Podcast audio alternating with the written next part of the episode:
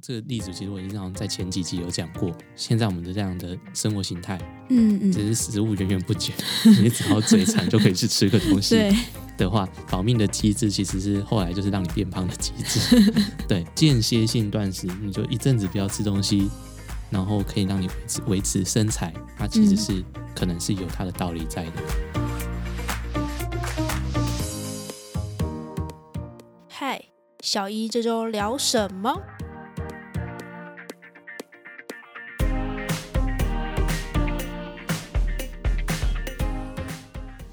Hello，欢迎再次收听小一团队的这周聊什么。然后刚刚其实有说服呃 P 博士帮我们开头，但是他就很客气的笑笑的说：“嗯哼，我看还是你开头好了。 好，不然我来开一个头。嗨，大家好，欢迎收听这个礼拜的小医聊什么。我们接下来讲一个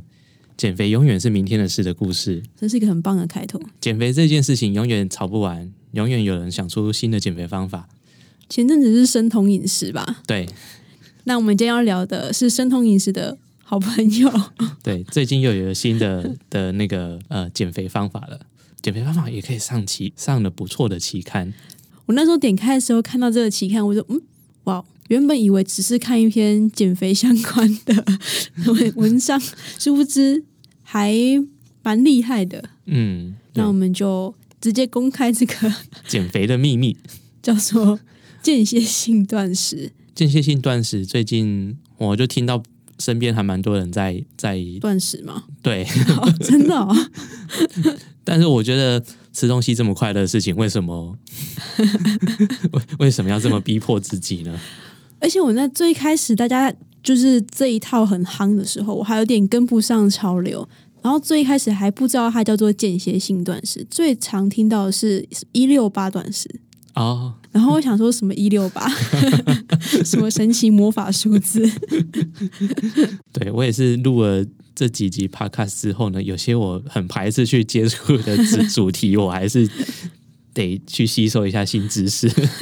好啦，也是让我就是不要那么偏食，我们要走出象牙塔了。偏食也是变胖的原 因。但是我觉得看完这篇之后，我觉得诶，我可以来试看看这样的保持身材方法。那时候看完这篇，我会觉得好像没有我们想象的规定的一定要这么严格才有那个效果在。对，对于减肥有兴趣的朋友，可以继续听下去。对，就是以前常常会有一些假减肥药啊，然后跟你讲说，你吃了这减肥药之后呢，你就还是可以大肆的吃东西，然后呢，你只要吞一颗，每天吞一颗这样的减肥药呢，你就可以保持身材啊。如果你拉肚子的时候，他就跟你讲说，你正在排毒 那是泻药吧？好，那那我们今天不是要讲这件事情 我，们是讲间歇嗯性间断食。间歇性断食，但是对这种的减肥方式有没有它的道理？我我觉得我先从我的观点来看，呃，如果从人类的演化史、人类的发展史上看来的时候，如果你看跟我们比较接近的呃猿猴类好了，他们会去采集果实嗯来吃，那但是。如果说这个地方的有季节性的变化的话，果实或者是食物来源没有那么稳定，那其实会有面临一些断食的风险。没有，它不是呃间歇性，它是强迫断食。哎，对，断食的情况有点模拟，就是我们有需要面临一段艰苦的时间，嗯嗯，你身体上的代谢、你的表型，让你可以挨过这个就是没食物的时间嗯，的话，那你其实是可以存活下来的。但是这个例子其实我已经好像在前几集有讲过，现在我们的这样的生活形态，嗯嗯，只是食物源源不绝，你只要嘴馋就可以去吃个东西。对，的话，保命的机制其实是后来就是让你变胖的机制。对，间歇性断食，你就一阵子不要吃东西，然后可以让你维持维持身材。我我这边其实不讲它是减肥啦，我是说维持身材或者嗯嗯维持一定的的体态的话，它其实是、可能是有它的道理在的。呃，当然现在世界上还是有一些传统的部落还是过着这样的生活，那这些人群就常常被被找来研究，因为他们是一个嗯活生生的 的一个的一个族群，嗯可以跟现代社会作为对比的一个族群。所以，你说回到间歇性断食 这我我觉得是对这个，就是说，我觉得间歇性断食它的缘由，可能、嗯嗯可能我自自我自己的解释是这样的。至于说你要怎么切那个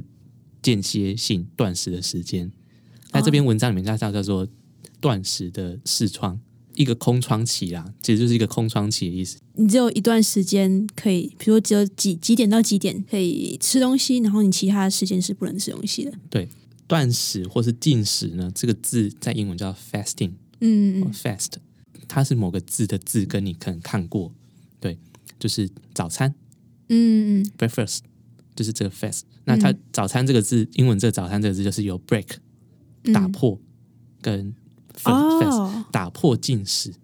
其实，在有一些宗教里面，他们有一些斋戒月，嗯，对，好像对也是不能进，就是吃东西，对不对？对，但是可以喝水嘛。但是不是说整个斋戒月都不能吃东西啊？你有没有这么极端啦？对他们其实是有些我所知道的这个宗教，嗯就是像呃穆斯林，我们都知道嗯对穆斯林的这个、呃伊斯兰教有斋戒月，嗯，对对那对，其实像那个天主教也有，哦，天主教的话，其实教徒我不知道，但是我因为我以前有一个老师是修女，嗯嗯她就是每年有一个时候都会实实行斋戒，嗯嗯，对但是他们不是真的没吃东西，他们是在太阳下山之后才有吃东西，吃早餐呢也是在太阳之出来之前。嗯嗯，因为我记得之前看过一部戏剧，它就在讲那个伊斯呃伊斯兰教的台湾的伊斯兰教家庭，但是我另外是看的一个台湾的伊斯兰教徒，他他讲他的生活，他就有点跟素食朋友很像，就是很多大家一起去吃完了就不能跟的那一种。嗯嗯那他们在斋戒月的时候，确定中午是不会吃啦，嗯，那嗯早上的话就是要在太阳出来之前，所以可能就是四三四点、四五点的时候就会起来吃。早上起来太阳还没亮之前所吃的那一餐就是破断食 breakfast。故事讲完，故事讲完，好像某一个小小的功课就 是 check 完成的感觉。这个 breakfast 其实这是从以前，因为我以前是读教会学校，所以这个、哦这还蛮常听到这嗯这这个事情的。好，但是我们今天这篇是专门在讲间歇性断食，探讨说如果我真的断食的时间更拉长，真的会变健康，更健康吗？但是它针对的族群是胖子啦。如果说对于一个标准体态的人来讲的话，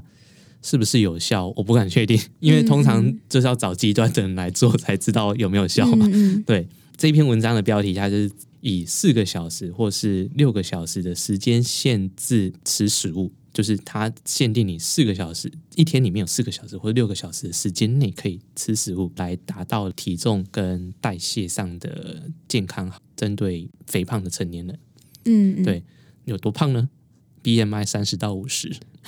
真的非常非常的嗯胖。嗯嗯对他文章一开头就先定义了说间歇性断食是什么。其实因为不同的做法都有不一样嘛。常流行的第一种做法呢是有些天不吃，有些天有吃。我好像在网络上有看到这一个，对，这样是这种是蛮极端的啦。然后另外一种叫做五比二进食法， 嗯，或是刚刚你有讲到什么一六八，好像最近很夯，就是一六八，是吧？是一六八吧？对啊，十六加八等于二十四，对。哦然后一六八就是八个小时吃东西，然后十六个小时不能吃。哦，对，就是对其实跟我们这篇的算是分类上，我觉得比较像。嗯，那它这边第二类是叫叫做五比二饮食法，嗯五五加二就是七嘛，嗯，就是是一个礼拜。那、哦，对对对，对，那它就是说两天禁食，五天随意吃。 好， 我犹豫了。 对，那这它这个是刚刚那种第一种的演变法。那另外一种就是这个是以时间控制的方法，时间限制方法其实有各种理论啊，有人说十个小时，有人说八个小时，有人。嗯嗯那它这篇的话，其实是以四个小时跟六个小时。嗯那嗯，他在这边很有趣的一个点就是说，其实呢，呃，他在选时间的时候，应该是要选择跟生理的代谢的一些周期、日夜周期有关嗯的时候，例如说，他说白天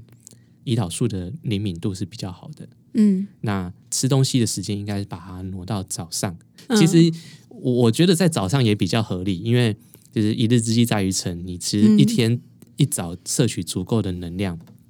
营养，而且要有营养，然后再完成一整天的工作，其实是很有效率的，也对你头脑是蛮清楚的。对，那人家说不吃早餐会变笨， 我我相信你昏昏沉沉的会做什么好事出来。对，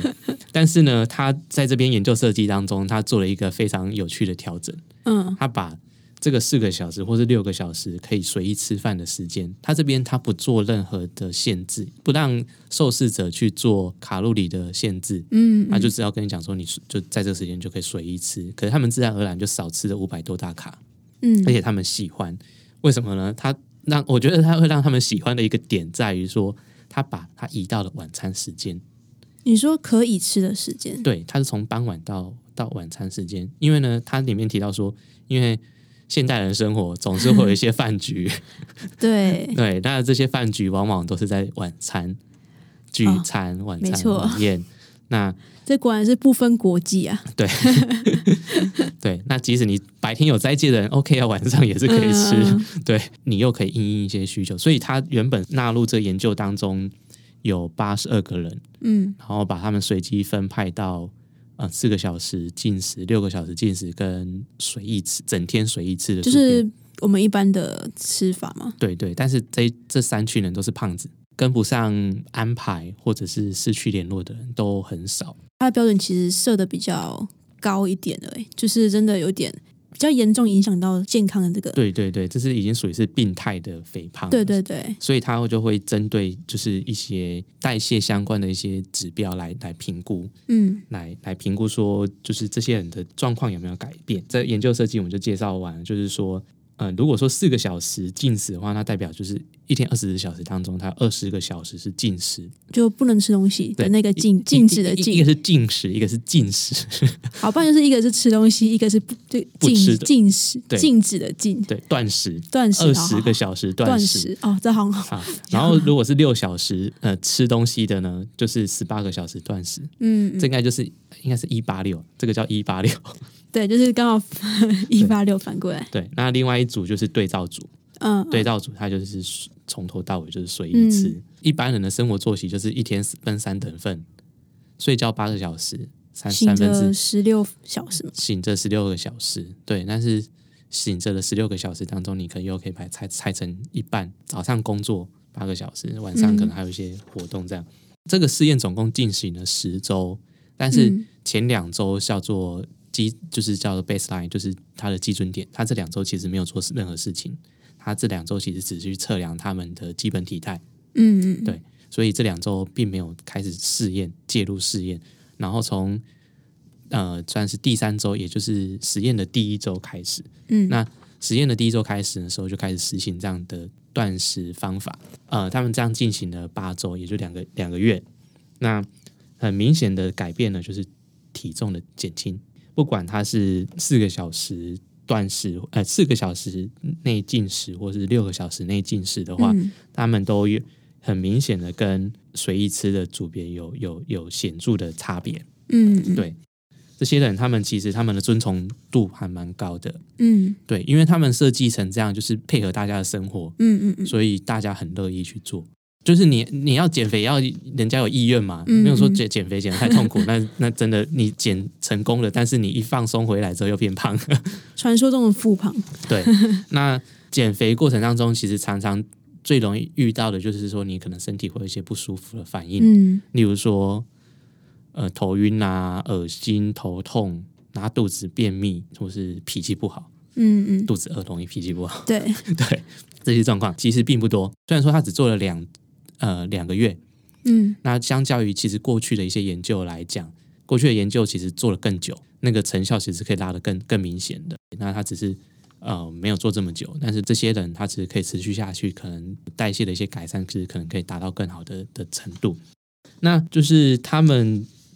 有什么呃有什么改善呢？刚刚讲到就是体重的改善是最明显的，那在其他的一些代谢的好处有什么有什么差别呢？脂肪量有稍微显著的下降，嗯体脂体脂有一些下降。嗯嗯对，那但是这两个进食的组别，其实他们只差这两个小时嘛，有一些测量项目上面几乎是没有差别。嗯，只要你有实行实施这个断食方法的话，你都可以达到健康的改善。可是你多断食两个小时，其实也看起来也没有特别的，比如说体脂降更多什么之类的。唯一有六个小时有多降一点的是，这边叫 lean mass，lean mass 就是不含脂肪的重量。嗯嗯嗯，对，但其实这有点算是，不管是脱水还是 还是肌肉消失，其实是些微的变化啦。嗯，嗯，对，嗯但是虽然说统计上有显著，但是嗯这个可能还还好。嗯那内脏脂肪上虽然说跟正常组别来来比的话是没有显著差别，但是都是下降的趋势。嗯嗯，对，所以在脂肪量跟重量上，其实改善是还有一点点指标性的。嗯嗯那另外呢，其实还有一蛮值得让人振奋的事情，就是胰岛素抗性。嗯嗯，对，因为代谢症候群当中，其实最常看到就是糖尿病。嗯，那糖尿病就是有很多一开始就是因为胰岛素不不敏感，造成血糖上升啊之类的。那所以呢，在这个经过这个进行断食之后呢，不管是空腹的胰岛素，或者是说胰岛素抗性本身，嗯那这在这两个的断食方法当中都有达到显著，但是这两个方法当中是没有差别的。嗯，就是只要你要实施实施断食，其实你是可以改善那个胰岛素的效果的。还有就是看跟血糖有关的，就是糖化血色素。这个糖化血色素其实可能在细规的检查的时候才会才会做到，不然一般只是只看血糖而已。对啊，它是比较像是就是监测那种糖尿病患者他的一个状况啦。对对对对对。那糖化血色素其实它也是有一些变化的，嗯虽然说没有很明显的差别啦，但是对于血糖的控制因素来讲，在整体上其实是有改善的。所以其实不管就只要有做断食这这样子的间歇性断食，其实就算你少断食了两个小时，其实对于身体的整个状况还是有改善。就是从他的这个实验来看的话，对，就是你一天只吃一餐，其实其实有些人你说六个小时，搞不好他吃了吃了一个钟头他就饱了。 对对，因为你说你随时都在吃东西，其实让你的血糖一直维持在一个很高浓度，所以不糖尿病才怪。好， 那呃，我再就是快速地讲一下它一些其他的测量的东西，嗯嗯像血压，然后血脂，其实没有差别，跟没随有随意吃。随意吃的那一组没有对什么差别。对血血压、血脂其实都没有变，就是没有降低，嗯，血压、血脂没有降低。但是他其实有提到一点，就是其实为什么血脂没有降低？因为本来这些人的血脂都是就在很高了。都都在落在正常范围，哦哦，这些了人解了解血脂都略略落在正常范围，所以你说他本来就在正常，你叫他再降要降什么？ 嗯，对，对，所以他说这不降也是也是合理的啦。嗯嗯，对，那另外它，因为其实呃，我们现在对于肥胖研究都会知道说，肥胖的一些就跟一些发现发炎反应或是氧化压力嗯都有一些关联性。对，对，那肥胖的同时，其实对于身体的一些氧化压力跟跟发炎，其实都同时在发生。嗯，那这些东西可能。就是你细胞不断的在发炎，然后面临这些氧化压力的时候，可能会造成细胞一些刺激，也许可能引发癌症等等的，导致一些像这样的情况。呃，他去测量氧化压力，那他测量一个物质，这叫八 isoprostan。那这个代谢物是代表的是脂质的氧化压力，嗯就在代谢脂肪的时候，它产生的一个数，一个一个一个代谢物。那这个脂肪代谢的氧化压力其实是有改善的，嗯嗯对，一样是在断食断食组是有改善的，对，但是在其他的发炎指数，TNF 阿法、I 呃嗯 interleukin six 这些这些那个细胞发炎的 marker 其实是没有改变，脂肪代谢的氧化压力，我觉得是可以嗯嗯呼应到前面体脂下降这件事情的，对。然后他最后呢，就是说，即使说，嗯。他没有故故意刻意叫他们要去注意他们的饮食，可是他这样的断食方式呢，很巧妙的让他们少摄取了五百五十大卡的热量。嗯，其实还蛮多的诶，对，他说，其实，在临床上，这是一个非常显著的的差别的。他每天都少少摄取五百五十大卡，那那其实这样对于几个月下来，当然一定会少 不少的那个呃体重我不知道大家对于间歇性断食或者什么一六八断食法有没有什么特别的兴趣？我自己是没有试过啊，但是如果你今天听完这一集， 我相信你会有不一样的想法。那不管你要不要做这个断食法，我觉得，呃，这样的结果都是都是种有趣的， 就是用另外一种方式来发现哦，原来这个断食法有另外的这个一面。嗯那我们今天就有点仓促的 跟大家说再见了。 OK，拜拜， 哦，好仓促哦，好，拜拜，我们下集再见，好，拜拜拜